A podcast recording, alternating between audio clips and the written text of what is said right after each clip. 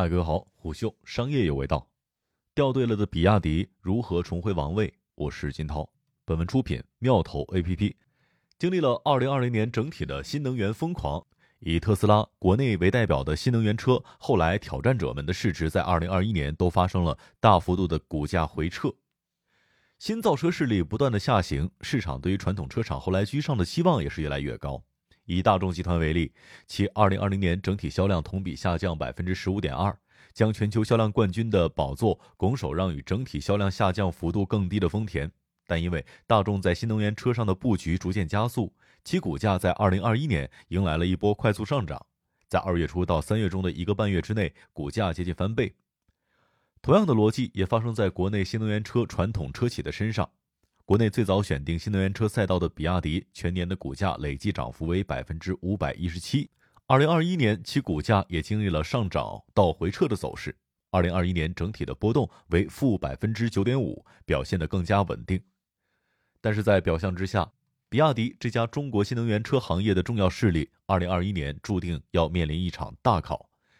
在一众后来者所环绕、愈发严峻的竞争态势之下，比亚迪需要以实际的结果来证明能走出自身发展的隐形泥潭，展现自己的成长潜力。在过去的三年当中，比亚迪的新能源车销量一直在缓慢的萎缩，同期中国整体新能源车的销量却在不断的上涨，比亚迪在整体新能源车市场当中的份额在不断的下降。简单理解就是掉队。比起新能源，比亚迪燃油车业务反而表现得更好。二零二零年，比亚迪累计销售汽车四十二点七万辆，其中新能源汽车十八点九万辆，燃油汽车二十三点七万辆，同比分别下降了百分之十八和增加了百分之一。比亚迪的新能源成绩表现不及行业的整体水平，燃油车倒是超过了行业平均水平。对于一家致力于在新能源汽车领域称王的公司，燃油车产品卖的比新能源好，不得不说是一种尴尬。如今，中国乘用车消费者并非对价格不再敏感。以二零二零年热销的 Model 3和蔚来 ES 八和 ES 六为例，特斯拉 Model 3去年之所以能够销量大涨，就是因为降价。去年一月国产化成功，Model 3就已经降价到了三十万以内。十月份的再次降价，直接催生了第四季度的优异成绩。五菱 mini EV 作为一辆可以正式上牌的新能源车，价格更是已经低于北上广深的牌照拍卖价格了。更准确的说，是中国消费者对于新能源汽车的需求从能开转向了好开好用，从单纯的性价比升级为全面的产品力的追求。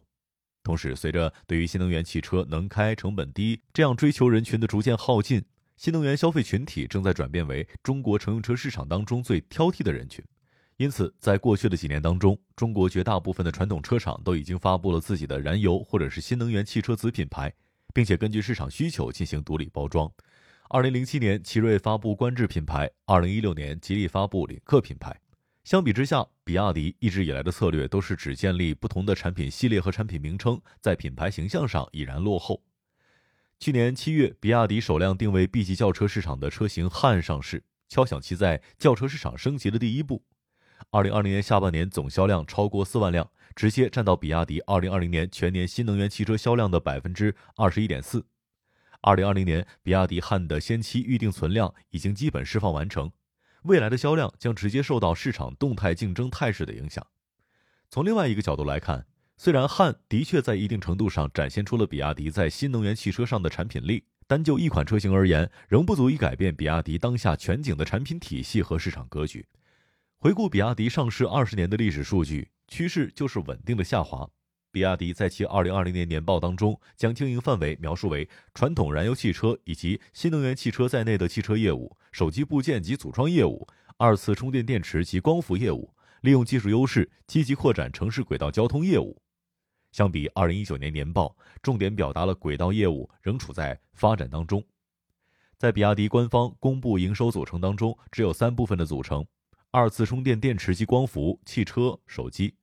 其中，电池和光伏一直在百分之七到八徘徊，汽车业务大致占到百分之五十，手机部件和组装大致占到百分之四十。在二零二零年当中，可以看到比亚迪百分之五十的营收都是来自于乘用车产品的销售，而从市值的角度看更是如此。但是在利润层面，比亚迪电子却堪称比亚迪的顶梁柱了。从二零一八年至今，比亚迪电子对于集团整体的净利润贡献都保持在百分之七十以上。在二零二零年，因为比亚迪电子扩展了口罩生产的业务，更是首次出现了比亚迪电子的净利润反超比亚迪股份的净利润。结论很简单，比亚迪汽车业务不挣钱。对比通常认识当中的车企比亚迪，形成了非常鲜明的矛盾。比亚迪创始人王传福向来坚持买外来不如自己造，这让比亚迪前后发展出了十九个事业部，其中与汽车相关的总共十三个，与电池相关的主要有两个。这些事业部的业务范围极广，基本涵盖了燃油车、新能源车的绝大部分的环节。但从最终效果来看，自产自销的成本优势并没有发挥得出来。与新能源领域的重点竞争对手特斯拉来相比，其自产的部件主要有三个：电控系统、电机控制器和自动驾驶系统。其他的零部件都可以采用全球汽车产业供应商所提供的产品，例如直接使用大陆集团的悬挂、英伟达的视觉处理器、松下和 LG 的电池模块、博世的转向助力系统等等。相比之下，比亚迪产品当中自产比例就高上了不少。从驱动电机、三电、电池维护系统、动力电池到空调总成，到车架、制动器、减震器，再到车身里面的内饰总成，甚至还包括了安全气囊。简单统计外部供应商的数量，也能看出差别。Model 3大概有五十九个，比亚迪汉只用了三十一个。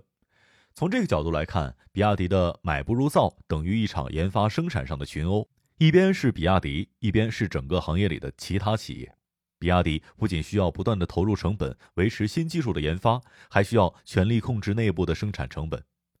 比亚迪的自己靠自己，并非全然无可取之处。能够从最早造车一路走到现在，已经是了不起的成绩了。但当竞争对手纷纷利用整体产业的快速发展成果来武装自己的时候，独木的确难支。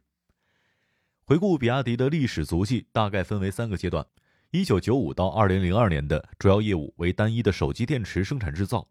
二零零二到二零零九业务开始升级，手机电池扩展为电池加代工，同期还进军了燃油车市场。二零零九年至今开始进军新能源汽车领域。整体来看，无论是手机电池，还是代工生产，亦或是后面的燃油车和新能源车，在分类上虽然不同，大体上都归属于制造业。能够横跨多个细分制造业和产品品类，跑通技术到生产制造，最终获取一定的市场份额，这已经超出了一般制造业公司公司管理者的能力范围，完全可以称之为综合制造能力。究其根本，比亚迪的与众不同还是来自于王传福，其高级工程师的起点让他对于技术有着更为深刻的了解，他也不循规蹈矩，不会盲目的采用行业当中现有的技术体系和生产方式。在企业当中推行买不如造、微创新等举措，同时还对技术未来发展有足够的见解和预判，所以综合制造能力就是比亚迪持续发展生长的根，而王传福本人就是比亚迪安身立命的魂。然而，优点的反面往往就是缺点。两千零九年，王传福曾经将比亚迪的战略方向定为新能源，包括 LED、光伏发电等，而且是深入到具体的应用上。当时的比亚迪自己建设了两个太阳能发电站，而且还建造了由完全利用太阳能和风力发电的可持续发展别墅组成的样板未来村。但后来光伏产业出现了供过于求，而且行业内其他企业更早起步，高度产业分化，比亚迪的光伏业务并没有取得特别多的进展。自建的两个太阳能发电站几年之后就被转让给其他光电企业，太阳能和风能发电化学储能这一块市场从此也就没有了比亚迪的身影。关于比亚迪电池和半导体分拆上市的时间早已有之，比亚迪半导体更是已经完成了初步的战略风投。同时，比亚迪还在不断的将自身内部与汽车动力电池相关的部门独立出来，并且统一以福迪命名。未来大概率将会紧随半导体，成为下一个单独上市的部门。子公司的上市将会为比亚迪吸纳社会资金提供新的入口，从而在短期内推高公司的股价。但最终决定比亚迪股价的，依旧是最根本的业务发展状况。具体来说，是比亚迪未来的子公司，包括电池和半导体业务，能否在自产自销之外，开拓全新的市场份额。除此之外，在更适合磷酸铁锂电池应用的客车专用车市场当中，比亚迪的表现也很失分。在商用车占比最高的客车领域，宁德时代已经和绝大部分的客车制造企业形成了合作，实现了新能源客车领域装车量的绝对第一。在比亚迪通过自己生产制造专用车的方式来实现较高装车量的专用车领域，二零二零年也遭遇了宁德时代的全面追击。今年第十一批能源车专用车目录当中，有四十五款采用了宁德时代的电池模块，只有十六款采用了比亚迪的电池。作为比亚迪二零二零年在产业合作上的重大突破，比亚迪为滴滴专门定制的首款网约车第一，截至目前已经销售了近一千两百辆。这一数量目前无法填补已经失去竞争优势的客车专用车市场，但成长空间仍然值得期待。根据中国人民大学二零二零年的一个预计，国内网约车市场目前总的司机就业人数已经超过了一千万，与之对应的就是将近一千万台的网约车。滴滴通过与比亚迪的合作，为自己的网约车服务打造差异性，获取市场竞争力，同时通过不断的添加技术和迭代，往自动驾驶时代的网约车公司去迁移。从合作的角度来看，滴滴和比亚迪可谓是互惠互利。滴滴能够获得根据自己的业务需求定制的车辆，比亚迪则进一步发挥了生产能力，并且转换为了价值。究竟2021年比亚迪会为滴滴生产多少新能源车？这大概率会成为今年比亚迪业务增长当中最值得期待的一点。从中长期来看，滴滴未来完全可能在比亚迪之外寻找新的代工方，当然这也更符合代工业的逻辑。届时，代工环节的竞争也将成为比亚迪的新挑战。对于比亚迪这个曾经的全球新能源汽车销量王，比亚迪未来能否完全走出成长的泥潭，我们还得拭目以待。虎嗅商业有味道，商业动听，下期见。